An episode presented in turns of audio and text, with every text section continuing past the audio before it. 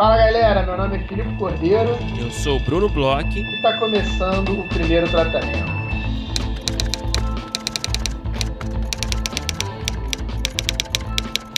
Fala, Brunão! Tudo bem? Olá, Filipe Cordeiro. Eu estou bem. Como você está?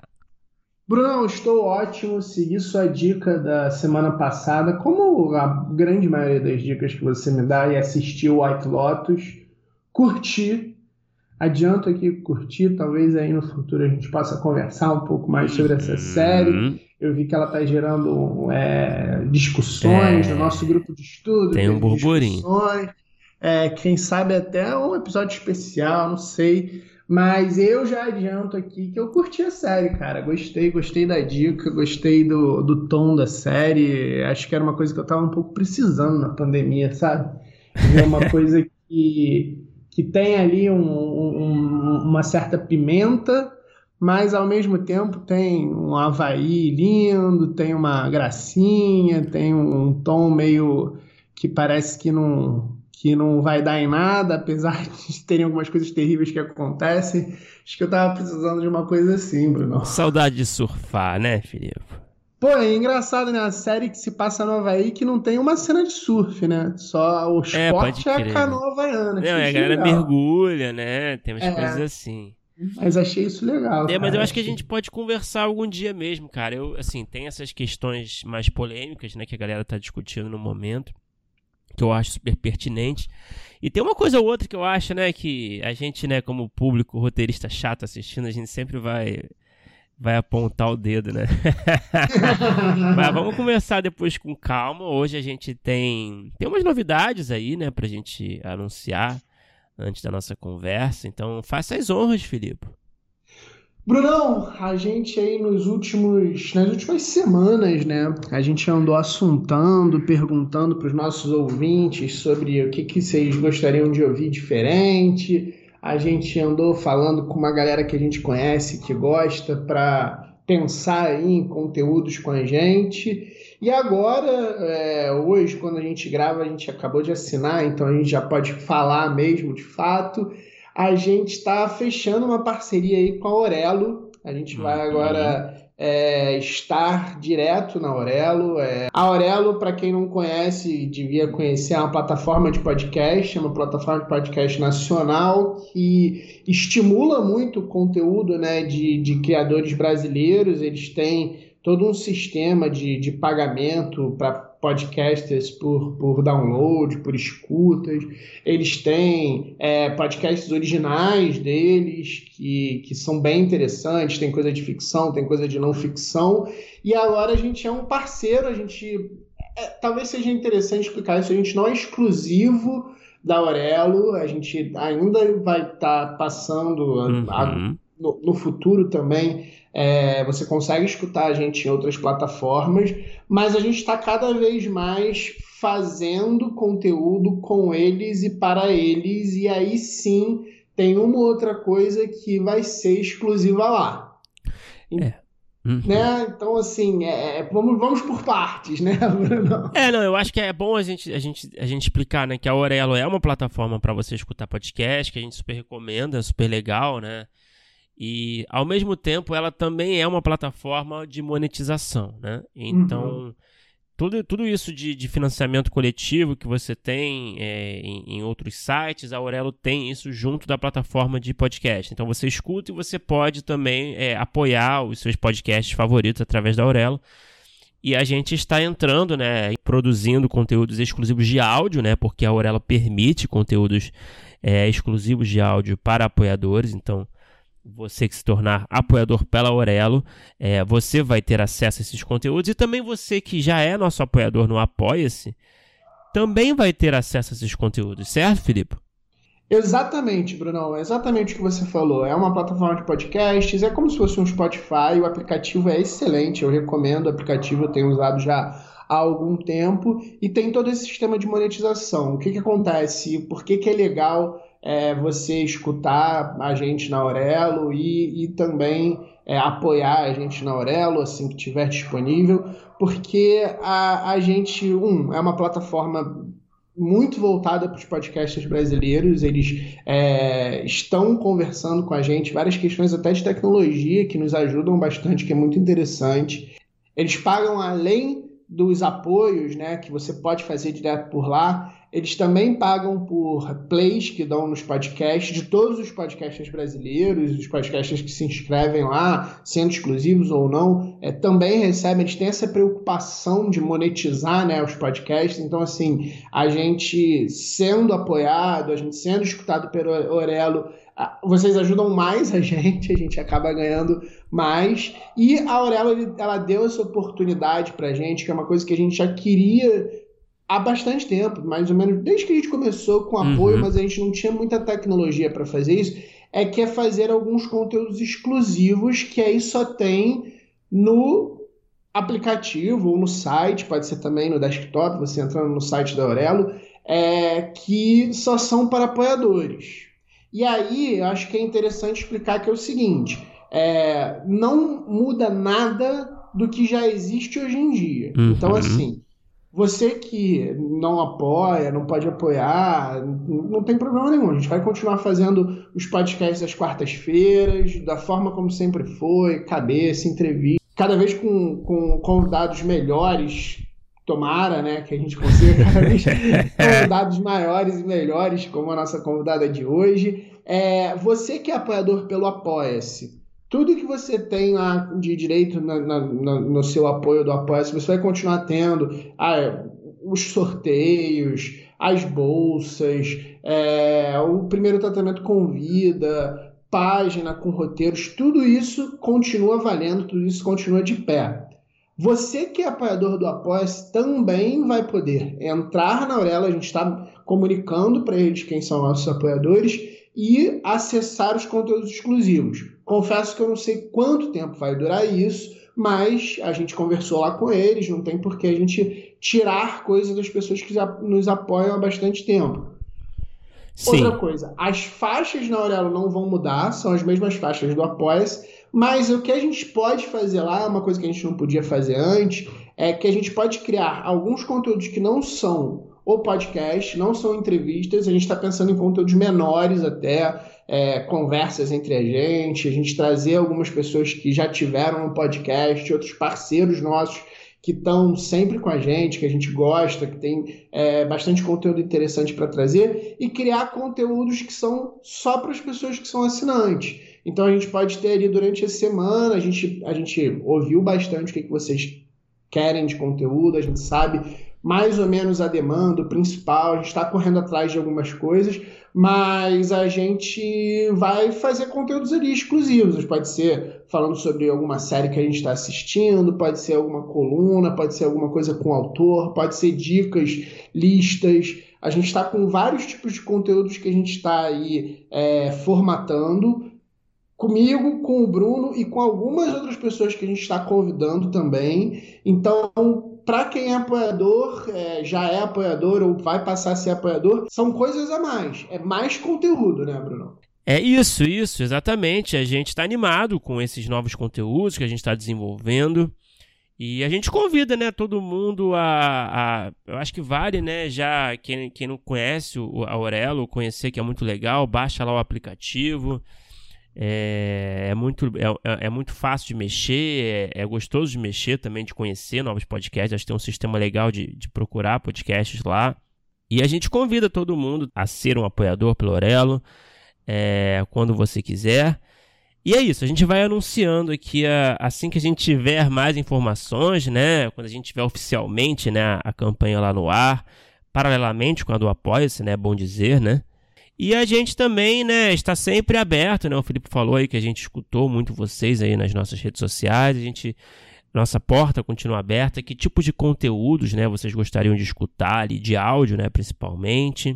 O que é interessante? Vocês gostam mais é, que a gente fale mais de roteiro, de, de, de técnicas, de teoria de roteiro, de dia a dia do roteirista, ou talvez algo mais relacionado ao mercado, por que não, né? A gente está sempre aberto a ouvir sugestões e também a gente solta esse teaserzinho, né, Felipe? Que estamos ainda planejando aí para esse segundo semestre uma, uma ação maior, né? é, para os nossos apoiadores. Então fique ligado que tem muita coisa boa vindo por aí. Vem coisa grande aí, essa parceria com o Orelo que está dando aí a oportunidade de a gente fazer. Agora, Brunão, vamos falar do nosso episódio de hoje, episódio especialíssimo aí. É, conversamos bastante sobre humor, desenhos animados, que são uma coisa que eu gosto muito, anime. Conta aí, Brunão, com quem que a gente conversou? A gente conversou com a Helena Altman. Helena Altman é roteirista, só para citar alguns trabalhos dela, do Irmão do Jorel, A Culpa é da Carlota, Alto Posto. Então ela escreveu aí comédia, também escreveu o Clube da Anitinha, né? Então escreveu animação para o público, projetos para o público adulto, projetos para o público mais juvenil. Enfim, tem de tudo aí. A Helena falou muito de sala de roteiro, né? A gente falou muito da escrita para animação, né? Como que a escrita para escrever comédia também, né? Para animação é diferente de você escrever uma comédia de live action, né? Com Ela suas... tem teses acadêmicas sobre o assunto. Exatamente. Então foi um papo muito legal e eu espero que vocês gostem. Vamos ouvir que foi bom demais.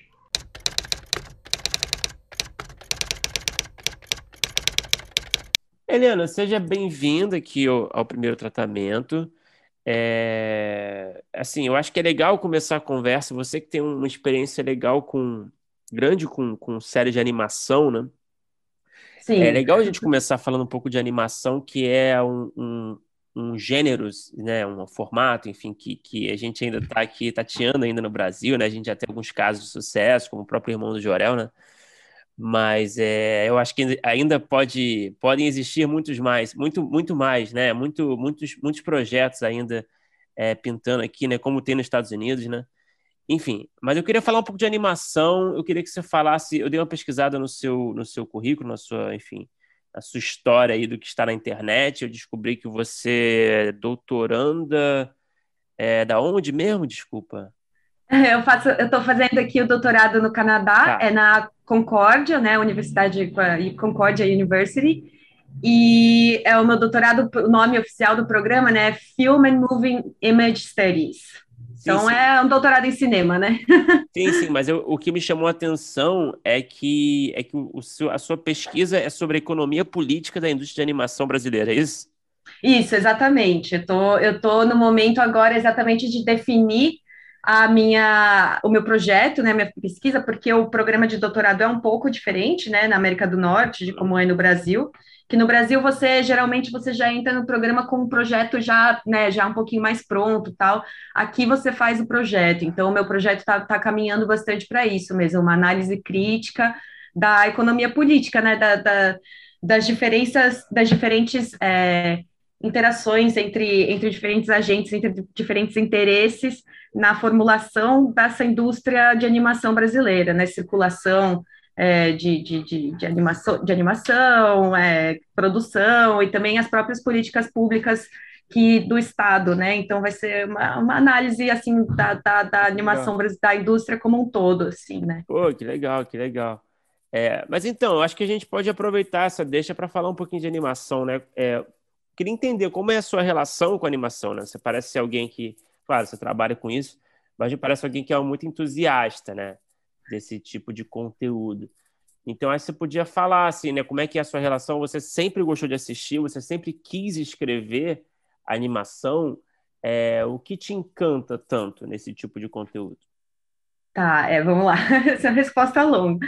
É, eu sempre gostei muito de animação. Então, desde muito criança, os meus pais sempre estimularam a eu, eu consumir todo tipo de arte possível, assim, né? É, sei lá, desde, desde quadros, literatura, todo, sabe, assim, música, filmes, e a animação sempre foi uma parte muito grande disso, assim, eu era uma criança muito agitada, então eu, é, a minha mãe brinca que só ler um livro ou ver um filme me deixava quieta por algumas horinhas para eu parar de encher o saco dela, né? Então, eu assistia muita, muita, muita animação quando criança. Eu já era, já, já era apaixonada desde sempre. Mas, na verdade, é, a minha enveredada para o lado da animação, ela ocorreu mais no final da faculdade, né? Eu me formei em cinema na USP, fiz o mestrado lá também. E no final da minha graduação, eu estava muito em crise, assim, né? Como eu imagino que a maioria das pessoas fiquem, para fazer o meu TCC. Então, eu estava, assim, sem muito rumo, sem saber direito o que fazer. Encontrei um professor muito querido um dia, na, né, na, nos corredores, assim, me perguntou do meu TCC, eu falei dessas angústias, ele falou, olha, Helena, eu acho que você deveria fazer o seu TCC sobre uma coisa que você gosta. E uma vez você apresentou um trabalho sobre Hora da Aventura, que todo mundo gostou, foi, foi super comentado, até apresentei em outra classe e tal. E aí isso ficou na minha cabeça. Então, eu, eu fiz a minha pesquisa né, do TCC em narrativa de animação, pegando Hora da Aventura como né, o, o estudo de caso, assim.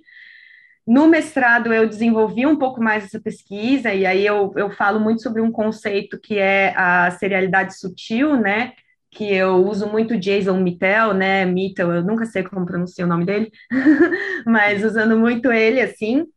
E foi, foi aí que eu me enveredei, assim, tipo, para estudar bastante narrativa de animação. Ao mesmo tempo, quando eu estava fazendo o TCC, foi quando eu também comecei é, a a pegar mais trabalhos, né? E eu já fui me direcionando também, trabalho de roteiro, e eu já fui me direcionando também, né, para o roteiro de animação, por conta desse meu interesse, né, que estava tanto na pesquisa, quanto nesse meu interesse pessoal, desde criança, assim, e foi um lugar que eu acabei me encontrando muito, assim, tinha, tinha tudo a ver com, com o que eu queria ser como roteirista, assim, então eu, eu comecei a seguir no roteiro de animação no final da faculdade, quando eu fiz o TCC, e juntou tanto o interesse da pesquisa, né, da narrativa de animação, com o interesse pessoal e aí e também o lance da indústria, né, brasileira de animação tá ficando cada vez mais e mais forte, e também calhou de ser uma época que, que tinham muitas produções, e como agora estão cada vez mais crescendo o número de produções,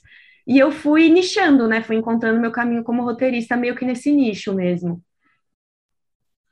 Ô, Helena, vou aproveitar então que o Bruno começou por aí, por esse caminho mais acadêmico, e também nas minhas pesquisas eu encontrei o resumo dessa sua dissertação de mestrado. E Caramba, você foi além, hein, Filipe?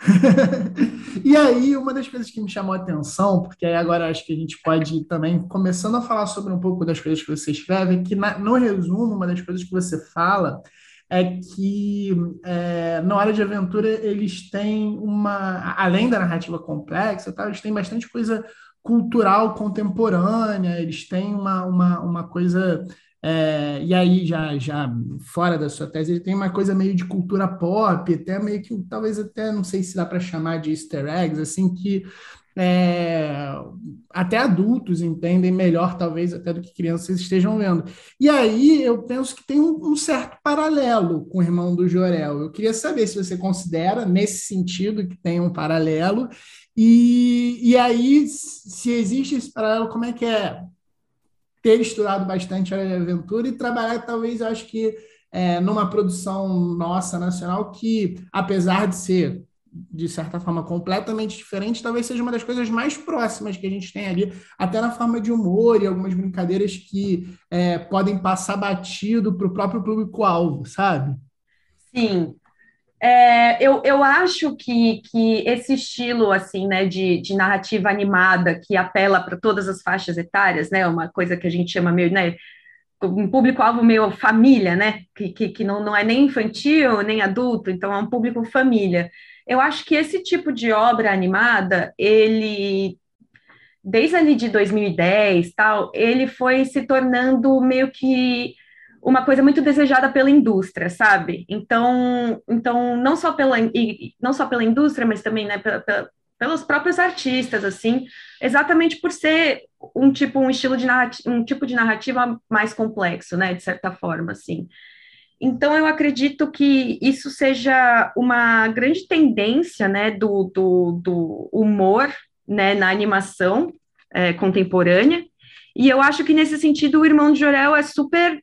É, também está super dentro disso, né? Tem, tem esse, esse estilo narrativo que apela muito para as crianças, mas que apela muito para os adultos.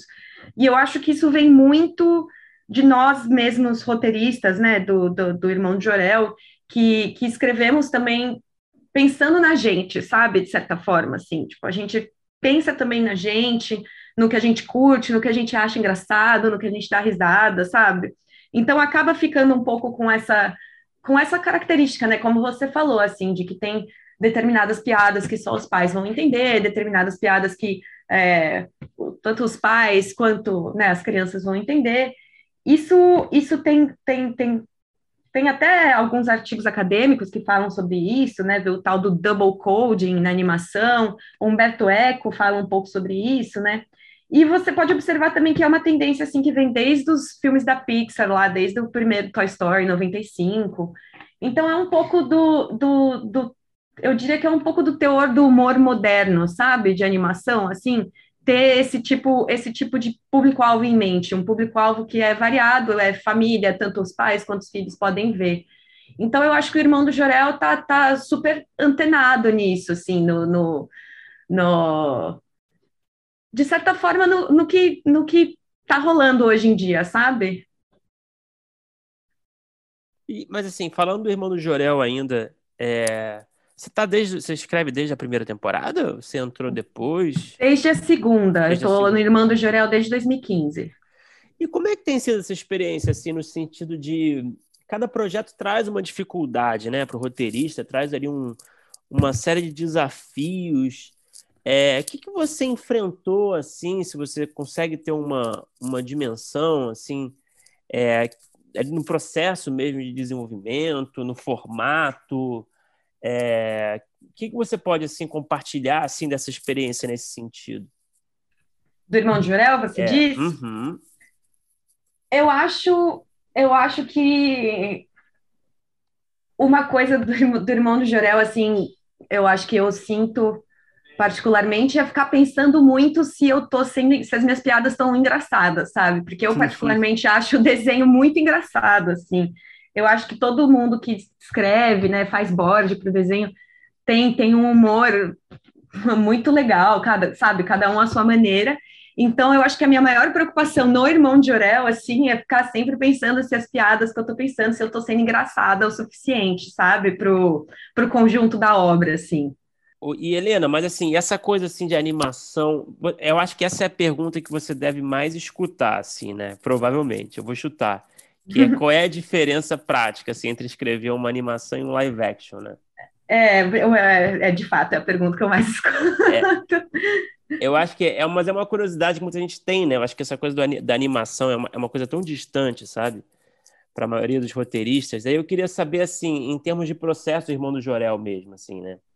É, como que é usando esse exemplo do irmão do Jorel, assim, é, e, e, talvez usando outro exemplo de uma série de, de live action que você escreve, é, se modifica, é, de certa forma, na sua cabeça, assim, na, na, na, no seu processo de criação, pensar em piadas, às vezes algo mais visual, às vezes é, algo que funcione mais na animação, algo que não, que não funcione tanto. É, é tem essa, existe muito essa diferença no dia a dia? Ah, assim, com certeza existe no sentido de, de teor de tema, né, do que a gente está falando. Porque, assim, é, de diferença mesmo, prática, entre, entre, entre escrever um roteiro de live action, né, escrever um roteiro de animação, a gente não tem muita diferença, né? A formatação é a mesma, o, o, o estilo do roteiro é o mesmo, só que eu acho que o roteiro de animação ele é mais visual, né? Ele tem mais preocupação com certas descrições visuais que, que, que, que que são importantes, né, para a trama, para a narrativa, e também como indicação para o border, né, que depois vai pegar o storyboarder, que depois vai pegar o seu roteiro e também transformar, né, também trazer um lado da, da criatividade dele, do, do, do, das coisas novas que ele vai trazer, né, para animação com timing, com gag visual e tal, que às vezes você não tem no roteiro. Mas assim, é o que você falou, né? Então, tipo, o timing da animação é muito diferente do timing do live action. Então, de fato, quando eu estou pensando num roteiro de animação, eu estou pensando em tudo, eu estou pensando em tudo que está na tela, eu estou pensando em todas as ações que esse personagem está tomando, eu estou pensando em tudo que está acontecendo no background, no que tá, sabe, tudo que está acontecendo no cenário. Enquanto que no live action, é, eu, eu sinto, assim, pensando na minha experiência, né, que, que tinha um pouco a, a, preocupação com, é, com, com, isso era de outro teor, assim. Então, quando você tem um ator, né, uma pessoa real, você consegue ter muito mais nuance, por exemplo, de expressões, né? Então, tipo, muito, muito mais nuances de emoções na atuação do ator, coisa que na animação não tem muito. Então, a gente, por exemplo, a gente evita ficar fazendo muitas cenas que, se, que necessitam apenas de nuances da expressão facial do personagem na animação, porque, sabe, não é, não é não é tão a isso não se comunica tão diretamente como um ator, sabe, é, é, fazendo. Então, assim, tem certas diferenças, com certeza. E eu acho que essas diferenças estão ligadas a essas particularidades, né? Que tem, por exemplo, a visualidade, toda a composição da, da, da mise-en-scène, né? Que você tem que pensar na animação, de certa forma. Então, é isso, tipo, a maior diferença eu diria que é essa, assim, um maior nível de detalhamento, de, de visualidade, descrição visual, e também de pensar nesse conjunto, sabe? E pensar, pensar em todas as, as possíveis, é, pensar em todas as possibilidades, né? Dessa, dessa, dessa exploração visual, porque a animação, como live action, também tem restrição de orçamento, né? Você não pode é claro que no mundo animado você pode tudo, então você pode botar um carro andando embaixo do mar. Só que você tem também restrições de orçamento. Então, assim, você pode colocar um carro embaixo do mar, mas assim, você vai ter que usar talvez as mesmas é, cenários, as mesmas locações, você não vai precisar poder ficar criando personagem o tempo inteiro. Tem vários tipos de movimentos que não funcionam, como eu falei, né, das expressões faciais, né, das emoções e tal, dos sentimentos. Tem vários movimentos que animados eles são ultra difíceis de fazer, e às vezes não cabem no tempo de produção, né, no, no orçamento. Então também tem essas particularidades, mas assim, em termos de formatação, em termos de de olhar para um roteiro de live action, olhar para um roteiro de animação, a, a diferença é mais, mais é, é, é, nisso na, na, visualidade, a formatação é a mesma, né? Não é, por exemplo, um roteiro de reality show, né, que tem as duas colunas e tal, enfim. Legal que o papo foi por aí, que uma coisa que eu queria perguntar é, vai próximo ali do que você estava falando no final sobre as limitações e a, coisa de, de, uso, por exemplo, dos cenários, reaproveitar os cenários, porque eu tenho a impressão, assim, quem é, é, ou está começando, ou nunca escreveu animação, ou só se interessa por roteiro e, e quer escrever uma animação, que dá essa impressão de que a folha em branco para animação cabe mais do que a folha em branco para o live action. Você pode, isso que você falou, você pode botar um carro embaixo d'água, você pode mandar um foguete para a lua, você pode fazer várias coisas. E aí eu queria saber, é, eu acho que em termos do, do, do, do que a, as pessoas não podem, um pouco, assim, o que você normalmente vê é, de repente com quem está começando, que te manda um roteiro, pede para você dar uma olhada de não sei se pode, se pode chamar de exagero ou coisas que não funcionam tanto para animação, seja por conta é, do, do, do,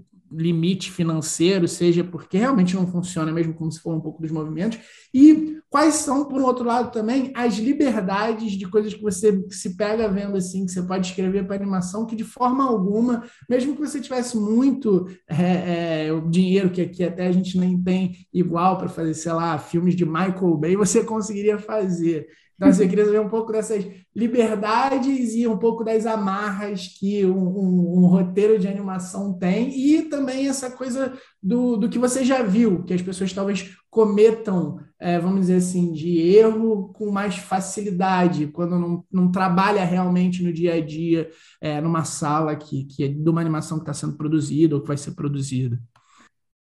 Tá, eu vou, eu vou falar assim de limitação e liberdade, mas isso é sempre relativo, né? Como você falou, assim, tem, tem, tem sempre é, tem sempre poréns e entretantos, mas pensando assim por cima, em termos mais gerais, assim, eu diria que, que por exemplo, uma, uma coisa que acaba sendo, que eu sinto, que acaba sendo ruim é uma palavra ruim no caso, mas que acaba sendo melhor evitar, né, num, num, roteiro de animação, de novo, isso não é regra, isso é, isso é, é uma generalização que eu estou fazendo aqui. É, por exemplo, seriam diálogos muito longos, né, entre personagens, não bifão, mas assim, uma cena muito comprida de diálogo, né, um só diálogo, diálogo, diálogo. Eu acho que é, isso acaba sendo um pouco, isso pode vir claro, de novo, existem animações e animações, né? Mas isso pode vir a ser um problema, porque é legal pensar na visualidade da animação. Você não quer ter dois personagens fazendo nada, só falando o tempo inteiro na tela. Então é bom lembrar de pontuar, por exemplo, esses diálogos com alguma ação, alguma gag visual, se for uma série de humor, ou alguma, alguma cena né, de, de, de, de, de, atmosfera, né, de criar uma atmosfera, criar um clima, se, se não for uma comédia, né, se for um drama, alguma coisa assim, né, uma ambientação. Eu acho legal pensar nesses, nesses cortes. Então, eu diria que, assim, muito diálogo entre dois personagens, sem ação pontuando, pode ficar um pouco maçante, sabe, em, sé em séries de animação. Isso seria, isso seria uma limitação que, por exemplo, live action, por conta, né, da atuação, mise-en-scène com, né, com vida real, atores, né, com essa coisa, você já tem uma, uma outra dimensão, né, dois atores falando pra caramba é só blá, blá, blá o filme inteiro, né? os dois, um falando com o outro sem parar. Então, então eu diria que essa é uma limitação. Uma liberdade que eu acho muito legal da animação é, são as transições, é o ritmo, né, você consegue fazer um personagem fazer altas coisas diferentes, é, altas ações diferentes em, em uma mesma cena, exatamente por conta dessas possibilidades da animação. Então, um exemplo que eu acho muito, muito, muito legal de trazer é o trabalho de, de edição, por exemplo, do Kon Satoshi, né, do Páprica, do Perfect Blue, tal. Ele tinha, ele tinha todo um estilo de edição que ele usava menos frames para comunicar uma certa ação, certo? Então, assim, se no live action a gente precisa de 50 frames, né, para um personagem jogar uma almofada no outro, nos filmes do Satoshi Kon ele fazia essa ação de jogar uma almofada com 10 frames. Então, isso permite que o, a, o ritmo né, do filme, a, a é, que, que a, a, montagem do filme, ela tenha, ela tenha uma velocidade, um, um, um, um ai, como uma outra palavra para isso, mas uma sensação, né? Diferente um pouco do live action. Eu acho que o com Satoshi, os filmes dele são, são, são realmente um exemplo muito legal disso, assim, sabe? Dessas possibilidades. Dez lindos, né? Dez quadros. No Exato, frame. dez frames lindos. e assim, eu não sei se vocês já viram Páprica, mas Páprica tem umas transições já. malucas, assim, de tipo, você corta dentro da ilustração da camisa do personagem e vai para outro sabe, vai para outro outro cenário, assim, então é... E um roteiro também.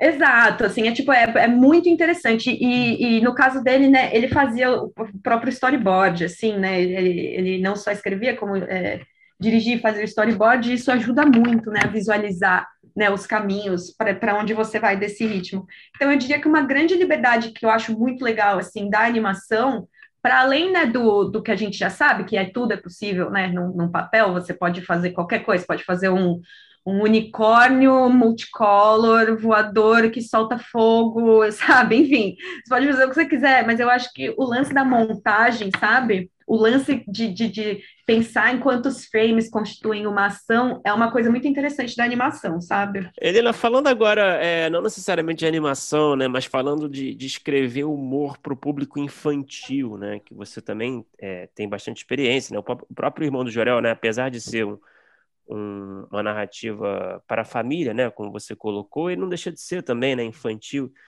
É, eu queria saber como que é lidar com as demandas e as restrições é, desse tipo de público, ainda mais dentro da comédia, sabe? Porque a comédia por si só, ela, ela, ela geralmente já é algo que você está rindo do incorreto, né?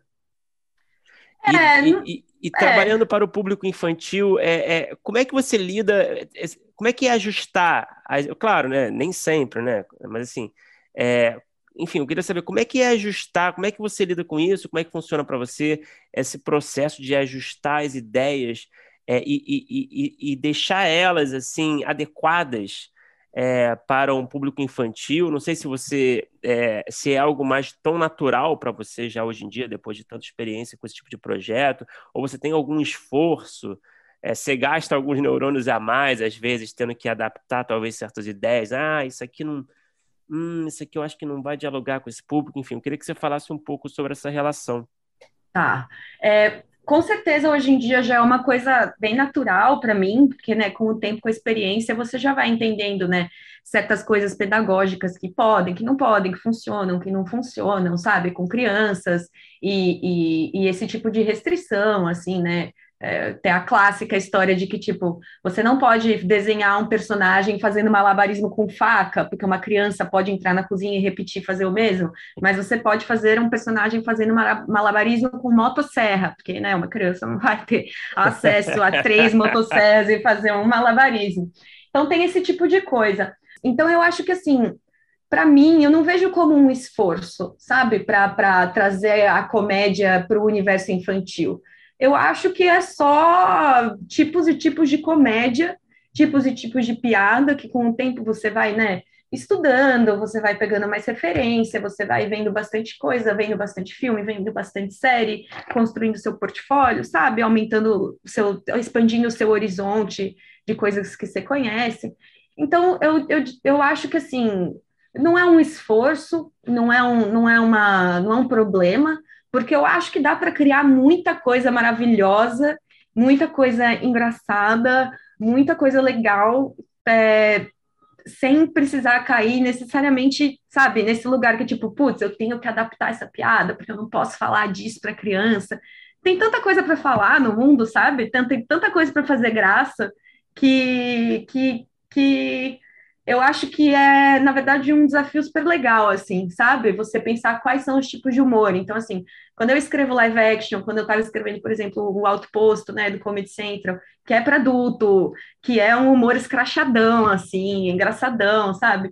É, você entra em outro modo, você entra em outro modo de pesquisa de referência, você entra em outro modo de criação e vai pensando que tem. Quando você está, por exemplo, agora eu tô, eu tô em duas séries é, preschool. Então, quando você está pensando em preschool, o tipo de humor é outro. Então, por exemplo, não adianta você querer fazer uma série preschool que o humor é irônico e sarcástico, porque esse não é, essa não é a sua audiência, sabe? A sua audiência quer, quer ela, ela, ela tá mais ligada a outro tipo de humor, assim. Então, então eu acho que para mim eu não vejo como uma restrição, saca? Eu vejo como um, um desafio muito legal de tentar encontrar caminhos que vão que vão me mostrando assim aonde que está a leveza, a graça, a piada, a comédia, o humor nessas situações assim. É, acho que acho que é isso. Ô, Helena, é, você falou aí sobre Páprica, fez é, tese sobre Hora de Aventura, e aí uma coisa que eu fiquei curioso é o que que você tem visto, ou o que que, talvez não precisa ser o que, que você tem visto, mas assim, é, não precisa ser tão recente, mas o que, que você tem de referência, assim, de, de animação, e aí pode ser, tipo, não necessariamente para criança, que você tem visto inovações? Porque, assim, animação é uma coisa que é, tá aí há muito tempo, com muito sucesso, e a gente é, assiste basicamente desde que a gente começa a assistir é, conteúdo audiovisual, é uma coisa que a gente está muito acostumado, desde Disney até Simpsons, Horas de Aventura, etc. E aí, por exemplo, você falou disso de Páprica, você falou, eu fico curioso para saber assim, o que que, que, que você vê de, de, de, inovação mesmo, de coisas, de pessoas fazendo coisas diferentes, mudando é, talvez patamares, mudando um pouco o jogo, assim, é, que trazem novidades, trazem um frescor para esse tipo de conteúdo.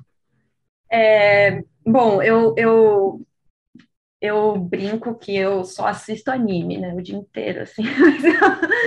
é, é, então, eu, eu, eu acho que no anime japonês feito no Japão, porque hoje em dia tem uma grande discussão, né, sobre o que é anime, aonde é feito o anime, enfim. É, né, uma... Anime da Netflix americana é anime? Como é que funciona? É, então, essa discussão aí é uma grande discussão, inclusive, que a gente tem num, num âmbito acadêmico aqui, bem grande na minha faculdade com os meus colegas, então eu não tenho cacife para lhe dar uma resposta definitiva, mas eu assisto muito anime, né, assim, é, anime, anime japonês, né, no caso, vamos falar assim, vai, que eu acho, acho um pouco estranho ter que falar anime japonês, mas é anime japonês.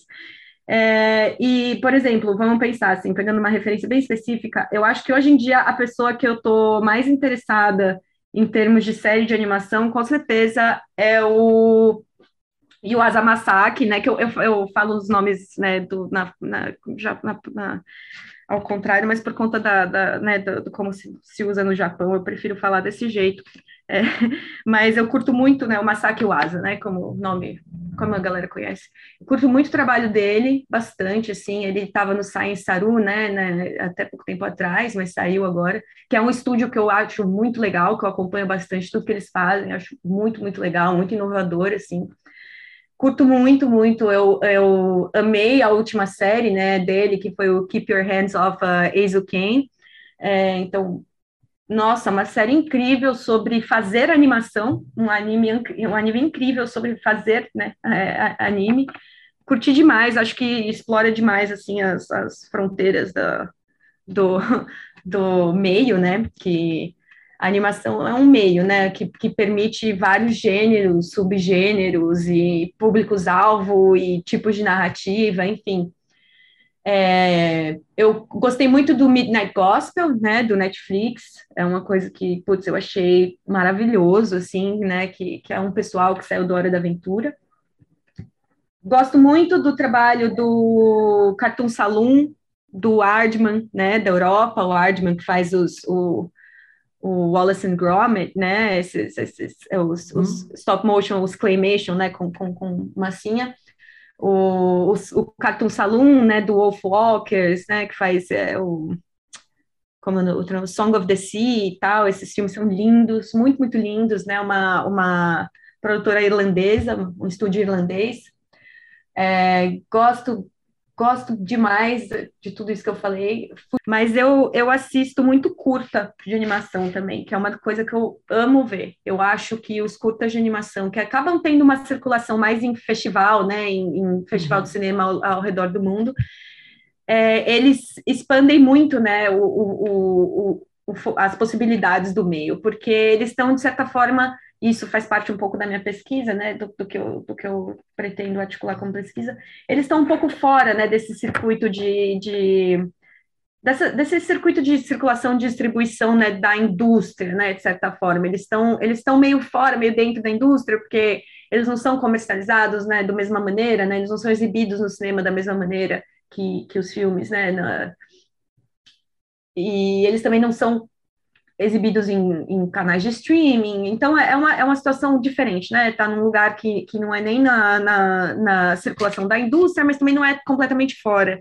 Então, eu acho que os curtas de animação, pela, por essa característica que eles conseguem ter dessa independência, de certa forma, eles têm muitas possibilidades, né, estéticas e narrativas, assim, eu gosto bastante de assistir curta, eu gostaria de escrever mais curtas também, gosto muito de escrever curta, então, eu acho que aí é um lugar também que eu procuro bastante referência, sabe? Assim, de ficar sempre ligada no que está acontecendo, nos festivais, por aí, uh, ver bastante essas coisas. E. Ah, eu assisto muita coisa, cara. Eu, se eu não estou vendo anime, eu geralmente estou vendo filme antigo, assim. Então, uma coisa que eu acho muito importante, sabe, para quem, para quem faz cinema, quem escreve, é, é ter referência, sabe? É assistir muita coisa e assistir coisas fora do que você está acostumado a assistir, sabe? Você sabe, você ter, ter essa curiosidade de ir além do seu gosto, de ir além do, da sua zona de conforto também, procurar outras coisas, assim, porque isso expande repertório, né, expande referência, e é sempre bom, não importa se, se é animação, se não é, live action, não é. Eu diria que hoje em dia, assim, em termos de indústria, a pessoa que eu mais observo mesmo é o Masaki Uasa, assim, gosto bastante dele, fica aí como dica, porque, putz, é muito legal o trabalho mesmo. Ele trabalha em Hora de Aventura também? Se eu trabalho na Hora da Aventura? Não, ele, ele. Desculpa. Não, ele fez um. Imagina, eu adoraria ser eu ia ser meu, o meu sonho. Mas ele fez um episódio. Ele tem um ah, tá. episódio daqueles episódios especiais que são animadores convidados, que é o Food Chain, né? Que é o episódio hum. dele. Que tem até uma estética diferente, diferente uma música bem doideira, assim. Então, é, é muito legal. Ele tem a série no Netflix, né? O Devil May Cry Baby, a, uhum, uhum. a, nova, a nova versão, né? E tem também o Japan Sinks, mas eu não vi o Japan Sinks porque meu irmão falou que é muito triste, então eu ainda não vi. eu estou evitando um pouco. Nossa, tem uns que são muito, muito tristes, meio pesados, né? É, então estou evitando, por enquanto. Oi, Helena, e falando um pouco de sala de roteiro, assim, que é um assunto muito frequente aqui no podcast, né, naturalmente, é, fazendo uma pergunta que a gente sempre faz, assim, que é, é sempre interessante também. Como não se comportar em uma sala de roteiro? Você tem, assim, consegue é, ter em mente assim, algum, algum padrão de comportamento que não é bem-vindo numa sala, que não se deve repetir, que cagadas é, se evitar?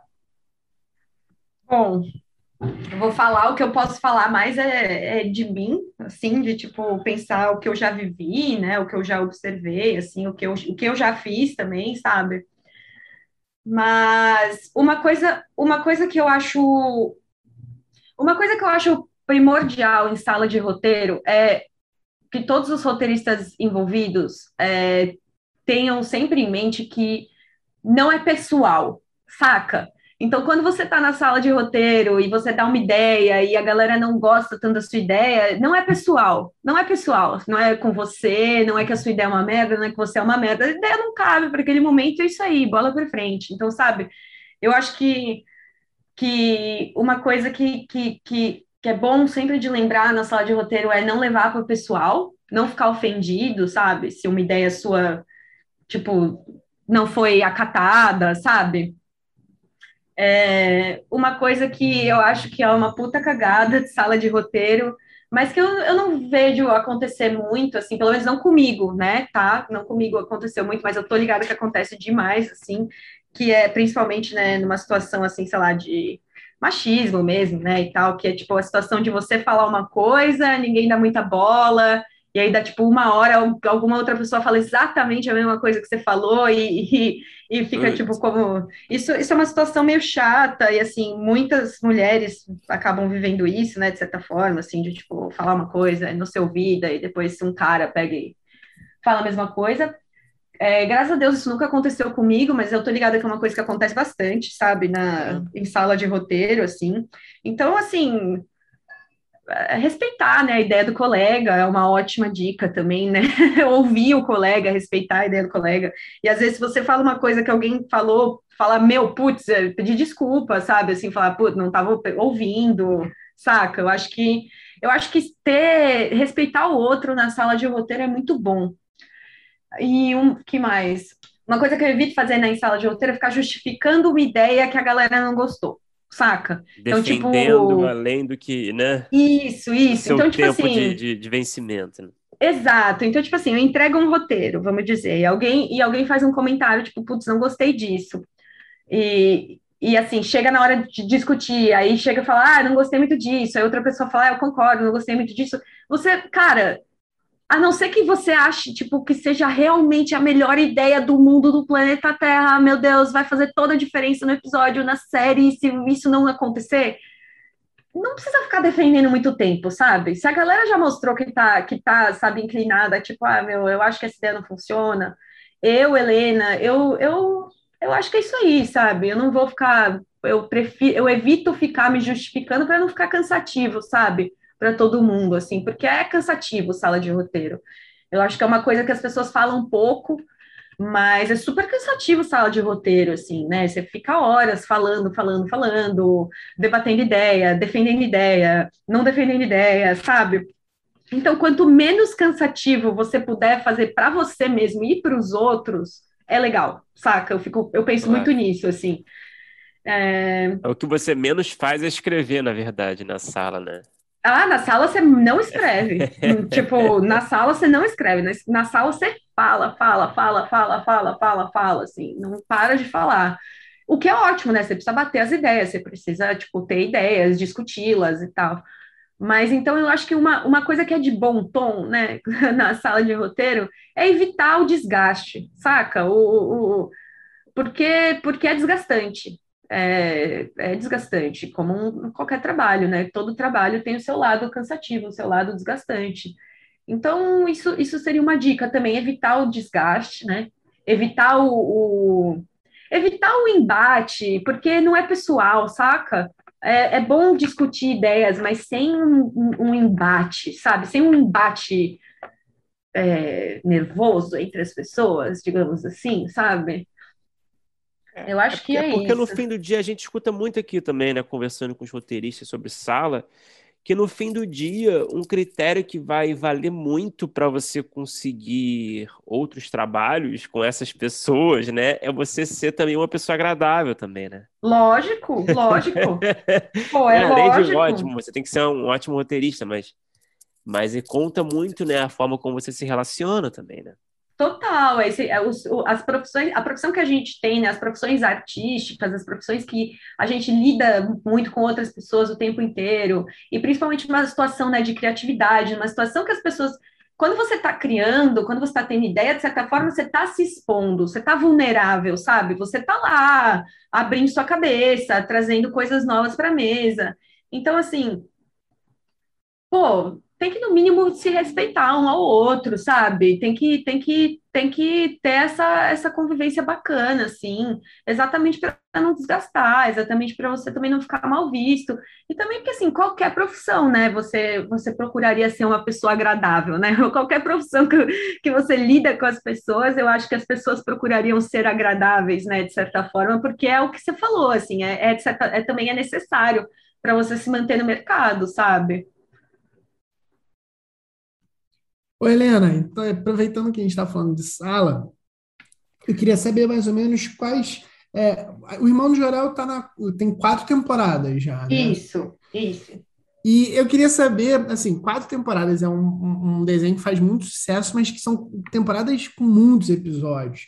Eu queria saber é, quais são, se, se é um desafio, quais são os desafios, é, além desse, é, encontrar fôlego e novas histórias. Como é que faz para isso funcionar? Eu estava até conversando com o Bruno outro dia um pouco sobre isso, algumas experiências que ele tem tal, que, que é, esses conteúdos que, que, as temporadas têm, eu nem sei quantos episódios são por temporada, mas eu estava dando uma olhada, acho que já tem, sei lá, quase 90 episódios do Irmão de Jorel.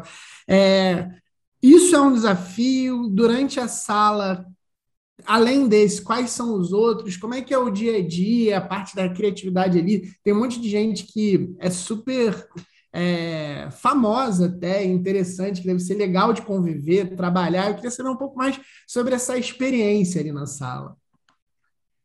Cara, é, é, é muito legal trabalhar com, com, com, com roteiro, né, trabalhar com roteiristas e tal, trabalhar com esse pessoal, porque é uma galera muito criativa, sabe? Isso amarra com o que eu estava falando sobre referência, né, sobre, sobre pesquisa e tal. Eu acho que, assim, é claro que é um desafio criar mais e mais episódios, mas também é uma galera muito criativa junto, é uma galera, é uma galera que está sempre tendo ideia, é uma galera que está sempre, sabe, trabalhando em algo artístico, que está sempre expandindo o horizonte, que está sempre, sabe, indo atrás de mais, mais referência, mais coisa legal, ver mais coisa, conhecer mais coisa, fazer mais coisa.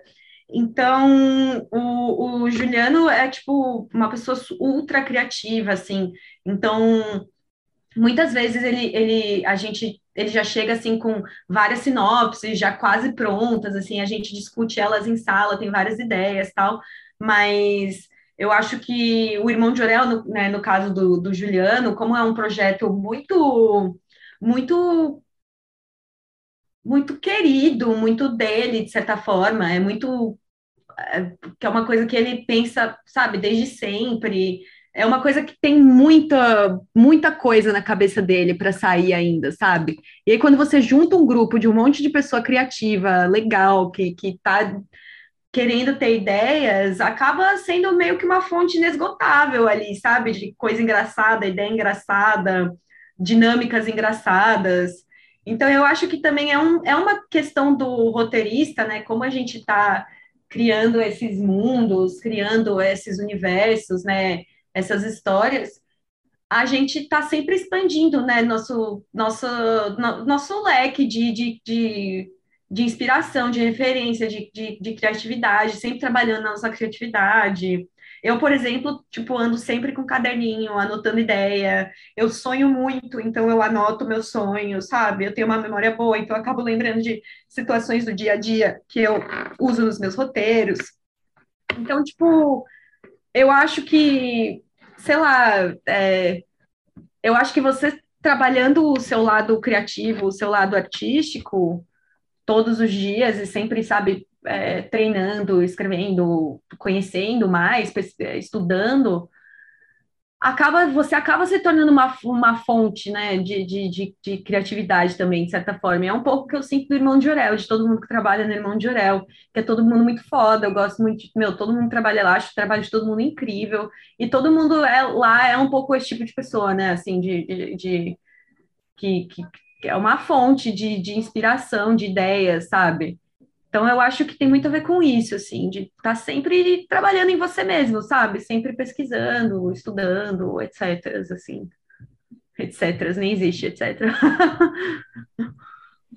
Helena, e, e, e, assim, e que dicas que você dá para quem quer entrar, quem sonha entrar, quem está tentando entrar em uma sala de roteiro? Que dicas práticas assim você dá? É, você recomenda que, que a galera é, sei lá, mande e-mails para produtoras, produtores com, com, com roteiro, é, ou você não recomenda isso? Você que, qual é o qual é a sua a estratégia que você recomenda para quem ainda não conseguiu ter uma oportunidade numa sala? Olha, eu acho que eu posso, desculpa se eu vou soar um pouco repetitiva, mas uma coisa que é muito importante para quem está começando é trabalhar no portfólio é, ter sempre um portfóliozinho assim com tipo um ou dois roteirinhos, ceninhas, sabe? Não precisa nem ser um roteiro inteiro, mas é porque quando você mandar o seu material para uma produtora num, numa situação de teste, numa situação de se apresentar, muito provavelmente as pessoas não vão ler um roteiro inteiro, saca? Então, ter sempre uma, umas, umas cenas prontas, um, curtas, coisinhas escritas, assim, para você poder apresentar o seu material para produtoras. As produtoras no Brasil estão constantemente atrás, né, de, de coisas novas e, pessoas novas. Então, assim, é, eu, eu, eu acho que mandar o seu, o seu material para produtoras, eu, não, eu, eu acho que depende da produtora, né? Não é toda produtora que curte isso, mas eu sei que as, que, né, sei lá, as maiores brasileiras, é, isso acaba acontecendo. Tenho bastante colega que, que, que fez isso, né, de mandar o material, assim, para produtora se apresentando. Então, eu acho que isso é uma boa dica, assim, ter um portfóliozinho legal, sabe, que você trabalha nele. Então, por exemplo, você quer trabalhar em animação. Então, seria legal você ter no seu portfóliozinho, assim, uma cena de comédia, né, uma cena de animação comédia infantil, porque é o que, sei lá, as produtoras procuram mais. É, ou uma, uma cena de comédia adulta, enfim. Então, porque quando você manda o um e-mail se apresentando, você já manda seu material, né? já falar, oh, eu sou tal pessoa, eu, eu quero escrever tal coisa, tá aqui meu currículo, tá aqui meu material. É, então, isso seria, acho que é uma boa dica, assim. Uma outra dica aqui, é que agora na pandemia não funciona muito, mas uma outra dica que eu costumo dar, é, especificamente para quem está querendo entrar no meio da animação, né, no Brasil, assim, eu acho, que é, como o meio ainda é meio, né, é meio pequeno, a indústria de animação ainda é um pouco incipiente no, no país e tal, então eu acho que eu acho que frequentar eventos, né, é uma coisa muito importante. Como eu sou de São Paulo, é, tinham muitos eventos lá, mas tem eventos, né, pelo, pelo no Rio e em outras cidades do Brasil. Então frequentar eventos, sabe, tipo é, festivais de animação e, e, e, fóruns e masterclasses e ir conhecendo as pessoas, né? E tem as redes sociais, né, Twitter e tal, Instagram, assim. Uma coisa, uma coisa que eu, sei lá, eu acho que eu acho que também as pessoas que estão procurando, né, é, entrar nesse meio do roteiro, elas também têm que entender que muitas vezes nós, roteiristas, a gente não tem muito poder, sabe, para para indicar pessoas, sabe? Que, que, que, não é, que não é todo mundo que tem esse poder de indicar, de, de trazer gente para o meio. Então, eu acho, eu acho que mandar o e-mail com seu material se apresentando é uma ótima estratégia, sim depende da produtora, é claro, tem produtoras que assim. E tem, tem, tem projetos e projetos, né? Assim, se você está começando, muito provavelmente você vai começar como assistente, sabe? Você vai, vai entrar num projeto numa sala como assistente, o que é normal, todo mundo começa como assistente, né? No roteiro a gente sabe que tem uma hierarquia, né? Na, nas posições e que todo mundo começa como assistente. Mas é isso, né? Meio se fazer conhecido, e você se faz conhecido mandando esses e-mails, frequentando esses eventos, é, seguindo nas redes sociais, interagindo, sei lá, postando fanart. Sério, tipo, no Hora da Aventura, alguns storyboarders que foram contratados foram contratados por postarem fanart, sabe? Assim, hum. ficaram, criaram um monte de fanart bacana, assim, eu acho que a Natasha Alegre, se não me engano, que é a que fez o Beep Cat, eu acho que ela começou no Hora da Aventura depois que ela vira uma fanart dela no Tumblr, assim, e, e me chamaram ela para ser storyboarder, né? Então, eu acho que é isso, meio, se fazer conhecido, né? Não sei. Bom, beleza. Bom, ótima resposta, Helena. É, a gente tem o nosso bloco final, né? A gente faz as mesmas perguntas para todo mundo. Então, então vamos lá. É, qual é o melhor roteiro que você já escreveu, na sua opinião? Pode ter sido feito, pode ainda não ter sido feito. É, pode ser um curta, pode ser um longa, pode ser uma série, um episódio de uma série, vale tudo. O melhor que eu já escrevi? É, na sua, na sua humilde opinião. o próximo. Essa é clássica. Essa é clássica, né? Ai, meu. Ai, eu acho que cada um. Ai, sei lá, eu, eu correndo o risco de dar outra resposta clássica, eu acho que as coisas que eu escrevo são tão diferentes que eu tenho um carinho diferente por cada uma delas, sabe? Assim, tipo, que, que elas são tão di distantes e diferentes, mas, por exemplo, tem um episódio, tem, tem dois episódios que eu escrevi do Irmão de Orel que ainda não saíram, e que eu particularmente acho que são os episódios mais legais que eu escrevi de Irmão de Orel até agora, mas aí eu olho para trás e vejo os outros que eu escrevi e falo, putz, não, eles são muito legais também, sabe? Assim, então é. eu, eu fico, mas eu fico sempre ansiosa para o próximo roteiro. Mas como eu disse, eu gostei muito, por exemplo, da experiência de escrever um curta. Eu escrevi um curta independente que chama Livro e Meio, é, que ficou muito bonito, tá para ver online e tudo. Eu, eu gosto bastante desse curta. Eu estou escrevendo um projeto pessoal que, se Deus quiser, se, se, se Buda quiser, se todo, Allah quiser, se todo mundo quiser, esse ano eu começo a apresentar para produtoras, assim. Uhum. É, vamos ver. Então, é meio isso, assim, desculpa dar uma resposta tão genérica, mas eu sinto muito isso, assim, eu sinto que cada roteiro que eu escrevo eu tenho um carinho especial e diferente por ele, sabe? Não, super respondido. E qual é o pior roteiro que você já escreveu?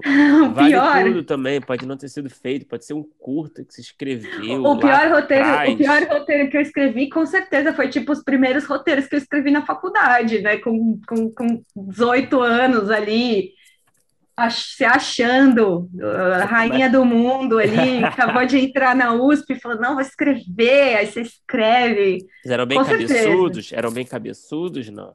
Eram bem cabeçudos. Você lembra de alguma, alguma coisa, assim, de, de, sei lá, de história, de sinopse, assim? Algum ah, é, o, primeiro, o primeiro roteiro que eu escrevi na faculdade de todos era, assim, um casalzinho que saía da aula no colegial, ia para um parquinho infantil e ficavam meio conversando sobre a vida, o futuro, o que, que eles iam fazer. É. Mas, com certeza, eu acho que esses primeiros roteiros, né, que você escreve e que você. Eu acho que qualquer roteiro que você também não revisa, escreve só uma versão, ele também acaba sendo pior que a próxima versão. Saca? A, a primeira versão é sempre pior que a segunda versão. Sim, né? Sim. O Escreva Bêbado, Edite Sóbrio. Claro. Perfeito. Helena, é, agora facilitar um pouco. O que, que você assistiu que assim que acabou de assistir, e aí pode ser animação, live action, nacional, estrangeiro, filme, série, você pensou, putz, eu queria ter escrito isso? Vixe. Ai, Hora da Aventura, né? Queria ter, queria ter escrito. Imaginava, imaginava que ia estar na lista, pelo Queria menos. muito ter escrito Hora da Aventura. É... Ai, qualquer filme do Ghibli, né, do estúdio Ghibli, queria ter escrito, assim, tem uma afinidade muito, muito grande com esses filmes, assim. Uhum. Mas eu diria, assim, tipo, do, do maior de tudo, assim, ai, eu queria ter escrito isso, é, acho que é Hora da Aventura mesmo, assim, sabe? Algum... Pensando aqui, acho que é isso. Acho que eu diria que é Hora da Aventura mesmo.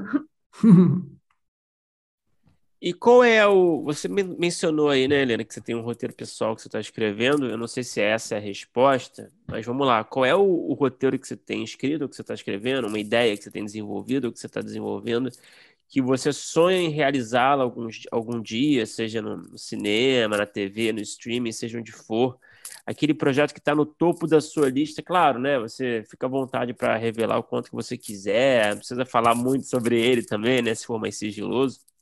Mas seria esse que você falou que você está é, tá com certeza. Com certeza, com certeza.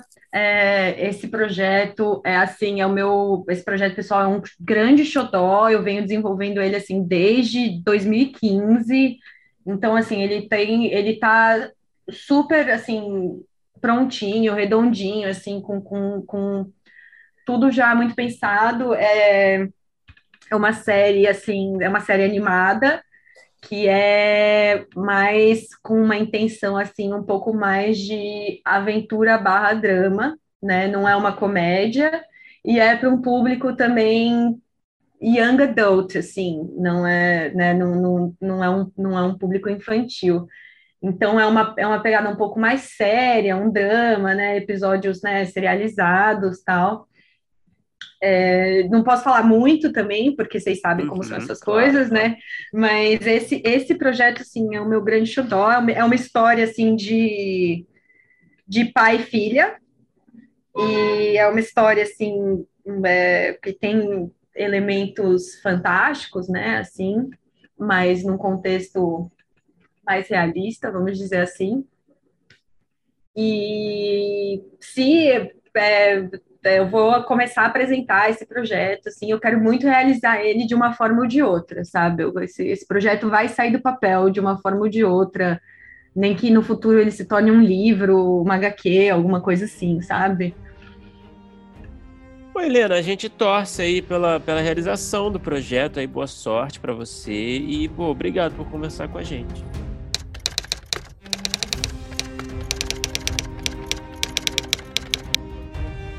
Opa, chegou até aqui?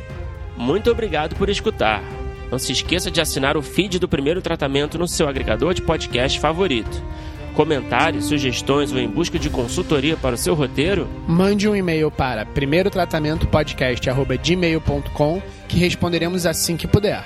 Já ouviu falar da nossa campanha no Apoia-se? Ganhe recompensas exclusivas e nos ajude a continuar entrevistando nossos roteiristas favoritos. É só entrar em apoia.se barra primeiro tratamento e se tornar um apoiador. Muito obrigado novamente e até o próximo episódio.